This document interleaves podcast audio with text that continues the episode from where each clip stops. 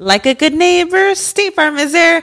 When you hear those words, you can feel good knowing that. State Farm is there to help you feel supported with the coverage you need for your car, your home, and even boats, motorcycles, RVs, and other things that matter to you. Now, let me tell you, girl, I don't got a boat, a motorcycle, or an RV, but State Farm covers my home and my car.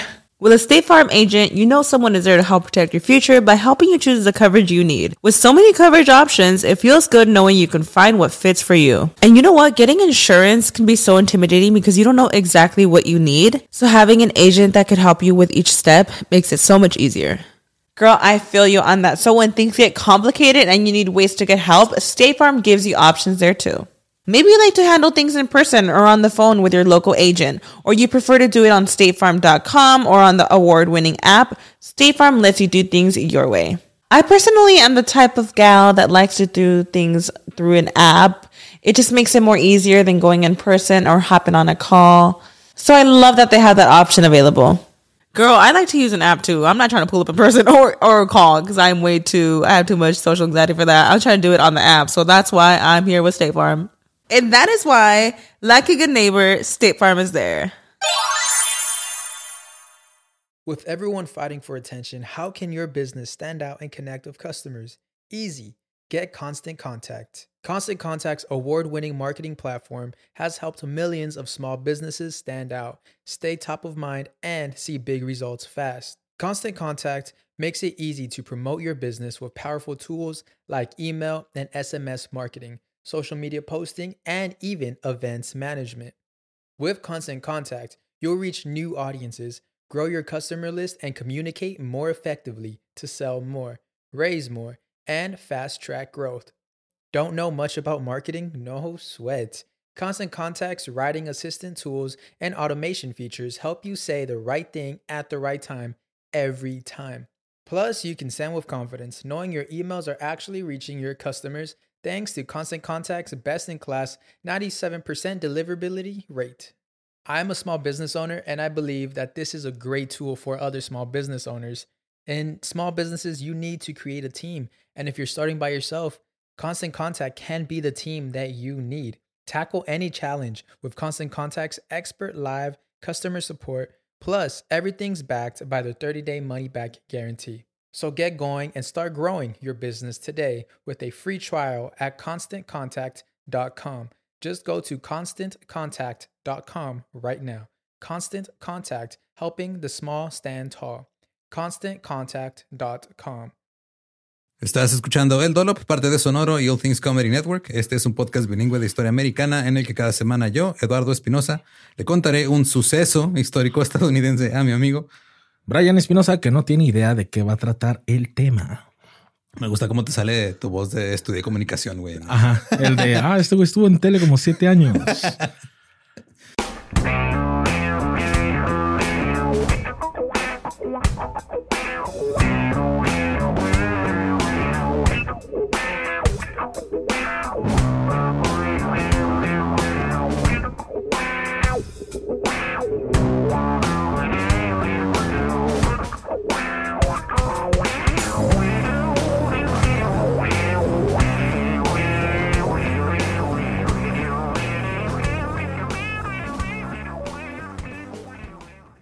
...350 antes de la era moderna. Órale. Aristóteles publicó De Partibus Animalium, en el que hablaba de la anatomía animal. No tenía una opinión favorable de los pulpos. Cito, el pulpo es una criatura estúpida, porque se acercará a la mano. se acercará a la mano de un hombre si éste lo sumerge en el agua. Ajá. Entonces este güey vio a alguien meter la mano al agua y vio un pulpo que se acercó y dijo, ah, pinche pulpo pendejo". Vio el documental de Netflix. Ah, qué imbécil quiere congeniar conmigo el animal. Hoy en día se considera que los pulpos son criaturas muy inteligentes. Las revistas científicas... No mames, adivinan quién va a ganar en el fútbol del 2010, güey. Claro Sí, güey, que son inteligentes. güey. 2010 fue 2006. 2010 era la de África. Pulpo, ajá, el Waka. pulpo pol. Ah, el pulpo pol. ¿A qué habrá sabido el pulpo pol? Yo sí, tengo un, yo sí tengo un conflicto, güey, porque me gusta mucho el pulpo y por eso no he querido ver ese pinche documental. ¿Habrá terminado en los intestinos de alguien el pulpo Paul? Yo creo que sí, güey. Mm, Pero sí tengo ese conflicto de que no quiero ver ese documental porque me gusta un chingo el pulpo zarandeado. sí, vas a llorar después. Voy a estar llorando como mero comiéndose su langosta. Ay, la quiero mucho, pero está deliciosa. Ahora, eh, las revistas científicas ahora publican artículos de investigación sobre el aprendizaje del pulpo, su personalidad o su pul personalidad y su memoria. No me digas que va a ser de hentai este pedo, güey. no, es este. Ah, bueno. eh, Digo, si quieres lo hacemos, pero nos van a desmonetizar, güey. Sí, eso sí. Los pulpos pueden aprender, pueden procesar información compleja y se comportan de maneras complejas. Por ejemplo, en los 50, los biólogos demostraron por primera vez que los pulpos tienen cerebros enormes. Un molusco típico tiene 20.000 neuronas más o menos en un cerebro, mientras que el pulpo tiene 500 millones de neuronas. Ajá. Eh, Las neuronas de su cabeza están agrupadas en lóbulos complejos, de la misma manera que el, el cerebro humano tiene sus lóbulos este, separados. Y los pulpos tienen los cerebros más grandes de todos los invertebrados. O sea, los güeyes sí son ner- Sí, son inteligentes. A finales de la década de 1950, el biólogo de Oxford, eh, N.S. Sutherland, decidió ver qué tan inteligentes eran los pulpos. Les mostró dos figuras y los recompensó cuando tocaban una, pero no la otra. Y aprendieron a distinguir un rectángulo horizontal del mismo rectángulo vertical. Entonces decían, ah, es el mismo, güey, pero acostado, levantado. ¿qué No crees? mames, ¿cómo dijo eso el pulpo, güey? Sí, güey. No mames, güey. Uno batallando de chiquito ahí con las madres esas. Ajá. No, pedorro, pero sabe de rectángulos ese güey. Una vez que este, descubrían el- el- la figura, los pulpos supieron seleccionar cualquier rectángulo que vieran, este, sin importar cuán grande o pequeño fuera. O sea, el güey, el pulpo literal dijo, ah, güey, este es un rectángulo, pero es más grande. Esa madre es un pentágono, ese no es el mismo. Entonces, si tocó este, aunque sea más grande y esté volteado, es el que quieren. Entonces, el pulpo aprendió a aprender. Ándale. A lo largo de los años, los pulpos han demostrado tener bu- buena memoria. La bióloga canadiense Jennifer Mather arrojó juguetes en los tanques de los pulpos y observó cómo los pulpos los lanzaban usando chorros de agua, así como que empezaron a jugar, güey. Ok. Y aparentemente jugar es una señal de inteligencia en los animales. Mather también argumentó que los pulpos tienen conciencia, no como la nuestra, sino algo un poquito más primitivo llamado conciencia primaria. O sea que básicamente pueden como que combinar sus percepciones con sus recuerdos y ya con eso más o menos saben qué está pasando. O sea, como que Ajá. Serían buenos para malabarear en los cruceros, un chingo de pelotas. la neta sí, güey, con sus chorritos de sí. Eh. El problema es de que lo voy a ver y voy a estar imaginándomelo en taco, güey. Ajá. Sí, a las brasas. Ah, qué rico, güey. Eh, por ejemplo, en, en un experimento, Mather descubrió que cuando los pulpos están este, eh, como que en sus guaridas y se ponen a ver hacia afuera como para ver si está pasando algo, que tienen hasta su manera favorita de como que estar esperando en su guarida. Que su manera de sentarse, acomodarse y Es ver única. para afuera. Simón. La revista Orion escribió sobre otra observación de Mather. Cito, un pulpo que Mather estaba observando acaba de regresar a su casa y estaba limpiando el frente de su guarida con sus tentáculos. Luego de repente salió de su guarida, se arrastró como un metro, eh, recogió una roca, llegó y la puso frente a la guarida, se le quedó viendo. Dos minutos más tarde se aventuró, agarró otra roca y luego agarró una tercera. Ajá. Llegó, este, puso sus ventosas en las rocas, las llevó cargando a su casa, se deslizó por la abertura de su guarida y los puso cuidadosamente como si estuviera decorando su Sí, casita. estaba güey. decorando su- la entrada de su casa. La entrada de su casa, sí. Pásenle un Luego se fue ajá. un pinche tapete de My House is Your House. Eh, luego se fue a dormir. Ajá. Ya. Eh, Mather dijo que lo que, que el pulpo parecía pensar, ok, no, pues ya tengo mis tres piedritas, ya decoré, ya estoy a gusto, chido, buenas noches. Ajá. Al rato viene Martina, ya está todo listo. Voy a echar una siestita para no dormirme cuando llegue. Ajá. Este dijo que el pulpo debía haber tenido algún concepto de lo que quería para sentirse seguro o cómodo para irse a dormir y dijo, ah, huevo, quiero piedra. Digo, no dijo eso, pero Ajá. o sea, dijo que había empleado previsión, planificación y el uso de herramientas al usar las piedras. En otro experimento demostró que los pulpos también son buenos para aprender geografía. O sea, no que les preguntaban Ok. las capitales y así, pero sino para aprender a moverse entre, entre diferentes lugares. Yo también cuando lo leí dije, ¿cómo? A ver, Ay, chinga. a ver, pulpo, ¿cuál O es la sea, capital de sabía de Luxemburgo? rectángulos, pero también sabe que Taiwán es independiente. ¿no? Pero es geopolítica, güey, pero sí, creo que hasta ahí llega nada más. Hasta ahí llega. Eh, lo, lo que hicieron fue colocarlos en tanques con diferentes puntos de referencia.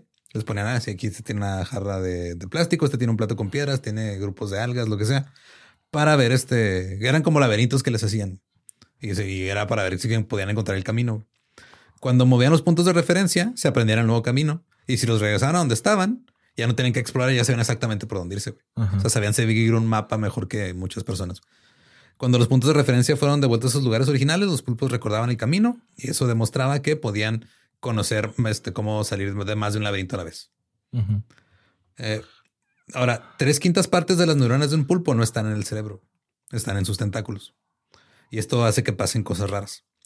Eh, por ejemplo, unos investigadores cortaron el tentáculo de un pulpo y descubrieron que el tentáculo, aparte de alejarse arrastrando, cuando encontraba comida, trataba de dársela a la boca que ya no estaba ahí. No mames, tenía vida propia las el tentáculo, madres, Simón. Como las colas de lagartija. Sí, güey. O sea, se, se mueve y luego de repente, ah, mira, agarré comida. Ah, chinga de mi boca. ¿Dónde quedó? Yo, la te- yo traía una boca. Yo había puesto una boca aquí. Ajá. Entonces, este, todo esto hace que la gente, este, o sea, todo eso hizo que la gente en ese tiempo viera a los pulpos como pues, algo con lo que podían divertirse. místicos. Ah, divertirse. Y esto nos trae al tema de hoy. tema cortito, pero interesante. La lucha con pulpos. No mames.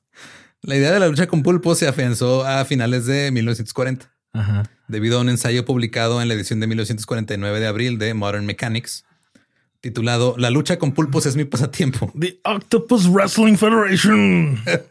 de Wilman Menard.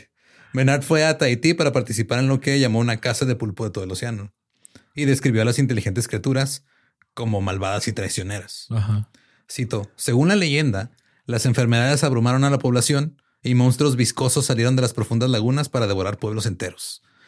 Pero para mí luchar y matar al traicionero pulpo era simplemente un pasatiempo y había cruzado el Pacífico para dedicarme a este fascinante pasatiempo. Ok. Este güey encontró un país donde tenían leyendas que tenían que ver con los pulpos que alguna vez mataron gente. Ajá. Dijo, ah, pues yo me los voy a chingar ahora, como ven. Ah, no era peleas entre pulpos, era hombres contra Era pulpos. hombre contra pulpo, güey. Ah, ok. Si fuera pulpo contra pulpo, estaría... O sea, yo también al principio dije, ¿Te ¿peleas de imaginas gallos? cuántas llaves de. no mames. No, o sea, y este, después de localizar al mejor cazador de pulpos en la isla, que se llamaba Rue, se fueron al océano armados con lanzas de hierro con púas de tres metros de largo. Y ya en este momento es como que, güey, eso ya no es lucha libre, eso Ya es son, cacería. ya son pulpos gigantes, ¿no? Para son pulpos grandes, tener- sí, sí. Ajá. Sí, este, o sea, pero es de, ah, si voy a luchar contra un pulpo, no vas a atravesarlo con una lanza, güey. Espérate, Ajá. No es lo mismo. Eso ya no son luchitas. Sea, ya, son, es- estás arponeando un pulpo y, bueno, y no con heroína. Ajá. Imaginas un arponazo en cada tentáculo. Entonces, este se retiraban a poca distancia de la guarida. Eh, Rue sacaba un- una especie de flauta y tocaba algunas extrañas melodías, así como cuando un fakir este, está encantando una cobra Ajá. y atraería esto al pulpo fuera de su caverna. Supongo porque el pulpo está de güey, ¿quién chingo está haciendo ese pinche ruido fuera de mi casa? Dejen güey?" dormir, acabo de poner mis piedritas. Y no dejan dormir con sus sonidos. Y este, y pues le daban este, eh, o sea, salía la cabecilla del, del, del pulpo, lo salían los tentáculos y este, el pulpo se acercaba, porque aparentemente, como dijo. Aristóteles, es muy pendejo y se acerca a ver qué quiere el Sí. humano. Cito, en una fracción de segundo nuestras lanzas se precipitarían hacia la masa repugnante. Entonces se oiría un gemido que parecía casi humano y el agua se nublaría de color sepia. Los largos tentáculos desollaban la superficie de la laguna con furia salvaje, mientras el monstruo intentaba librarse de nuestras lanzas que estaban firmemente incrustadas en su cabeza. Ahora tenían que asomarse. Mm, ¿Es un asesino o no es un Es asesino? un- no, voy a tener que poner más piedras porque mi vecino nomás tenía tres y se lo cargó la chingada. Si fuera necesario, se enviaría otra lanza al casco que se retorcía. Nos tomaba mucho tiempo cansar al pulpo y tuvimos que agarrarnos firmemente de las cuerdas atadas al extremo de las lanzas para evitar que se hundiera en el fondo de la laguna donde lo perderíamos. O sea, era de que lo agarraban ahí, luego se estaba mueve, mueve, tenían que agarrarse para que no se les fuera. Ajá. Menard continuó describiendo la matanza de otros pulpos de manera brutal, terminando con esto, cito. ¿Te gusta luchar contra un pulpo? Me doy cuenta que todo esto suena como un deporte repugnante. Pero en realidad es más divertido que cazar a una pobre criatura inofensiva. Me lo imagino acá tipo Box Bunny, llega el pinche pulpo y le da un beso al cazador y se va a madre, güey. Cuando luchas y matas a un pulpo, estás librando al mundo marino de un enemigo traicionero. Y será mejor que tú también vigiles tus pasos, porque no existe un cazador de pulpos imprudente. O tienes cuidado o estás muerto. Este güey creía que si no mataba al pulpo, el pulpo se lo iba a chingar a él. Ajá. No sé cómo, pero bueno. Una conclusión extraña, la, la neta. Creencias de gente pendeja. Digo, teniendo en cuenta que el, el pobre pulpo nomás estaba siendo sacrificado ahí en su casa. Ajá. O sea, no, no estaba realmente luchando. Ese güey nada más quería agarrar rectángulos y poner piedritas y venían y los mataban. Pero unos años más tarde comenzaron a aparecer en periódicos de todo el país historias sobre luchas con pulpos en la costa oeste de Estados Unidos. Ahora estas eran luchas, luchas. O sea, te metías con tu traje de buzo Ajá. y te agarrabas a chingazos con un pulpo. Eso era lo que quería. Estaba un poquito decepcionado, la verdad. Yo quería que le agarrara el pinche, ¿no? un pedigrí, un pinche FU a la verga.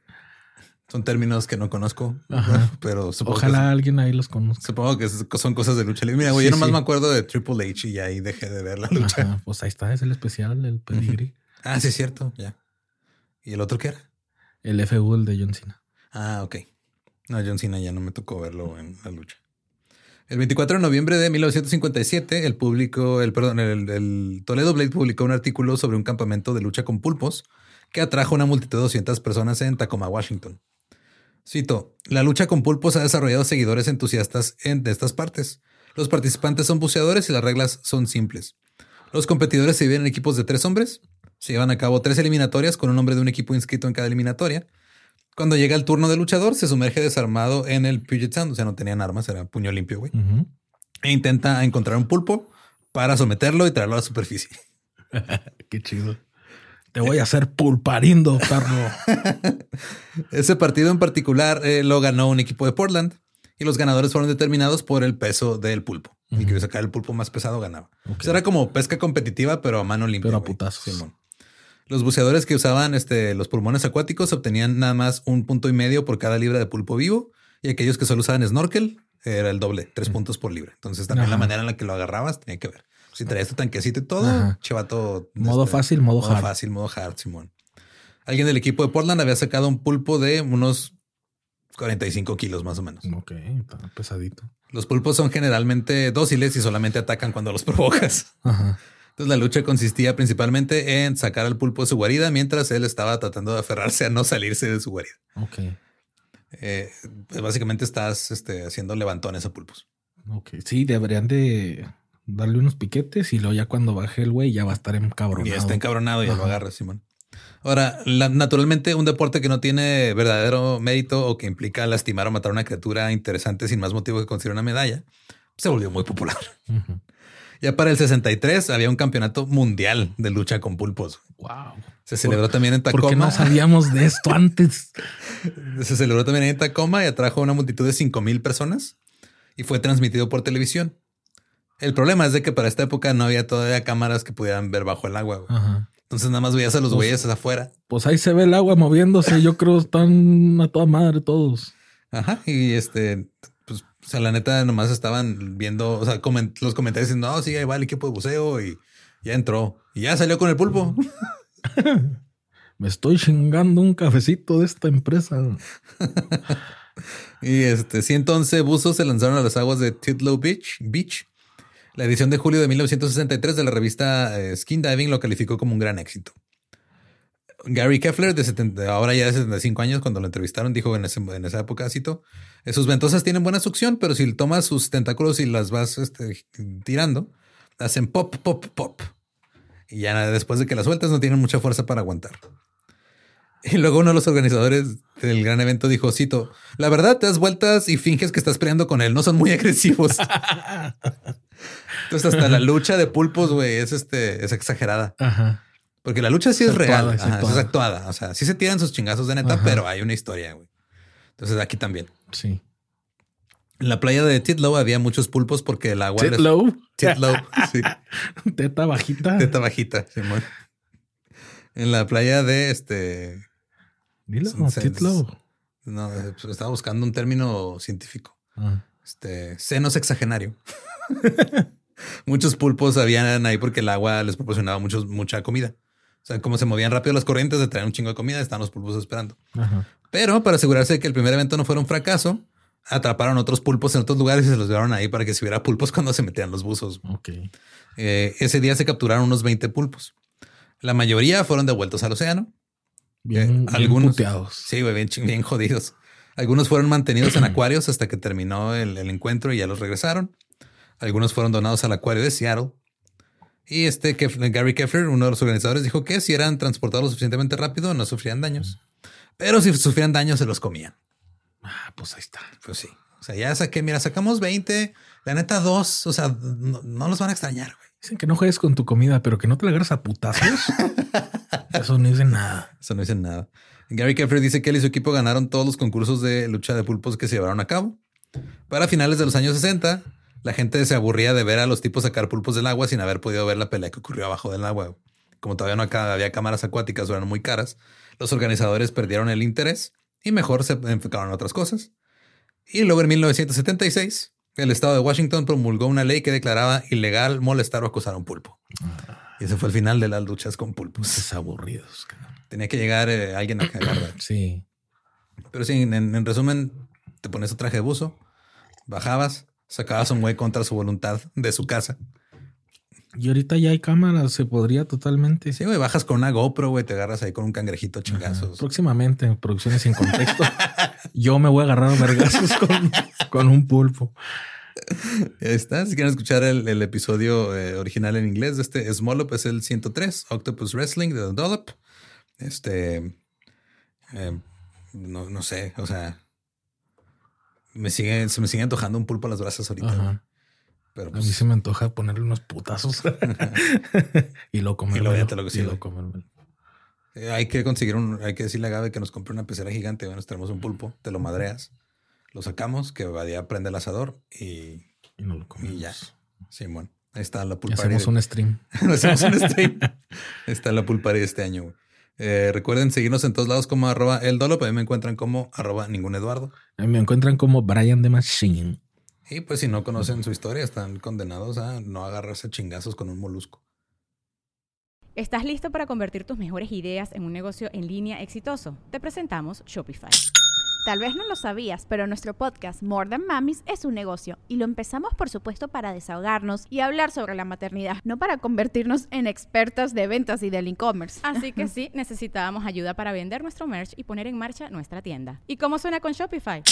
Llegó otra venta. Shopify es la plataforma de comercio que está revolucionando millones de negocios en todo el mundo. Ya seas un emprendedor desde tu casa o desde donde sea, Shopify es la única herramienta que necesitas para iniciar, administrar y hacer crecer tu negocio sin dificultades. Con Shopify puedo gestionar pedidos, envíos y pagos desde cualquier lugar, brindándote toda la información y estadísticas de tus ventas al detalle. Regístrate para un periodo de prueba con tan solo un dólar al mes en shopify.com barra sonoro, todo en minúsculas Ve a shopify.com barra sonoro para llevar tu negocio al siguiente nivel. Shopify.com barra sonoro.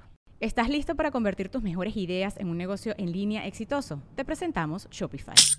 Tal vez no lo sabías, pero nuestro podcast More Than Mamis es un negocio y lo empezamos por supuesto para desahogarnos y hablar sobre la maternidad, no para convertirnos en expertas de ventas y del e-commerce. Así que sí, necesitábamos ayuda para vender nuestro merch y poner en marcha nuestra tienda. ¿Y cómo suena con Shopify?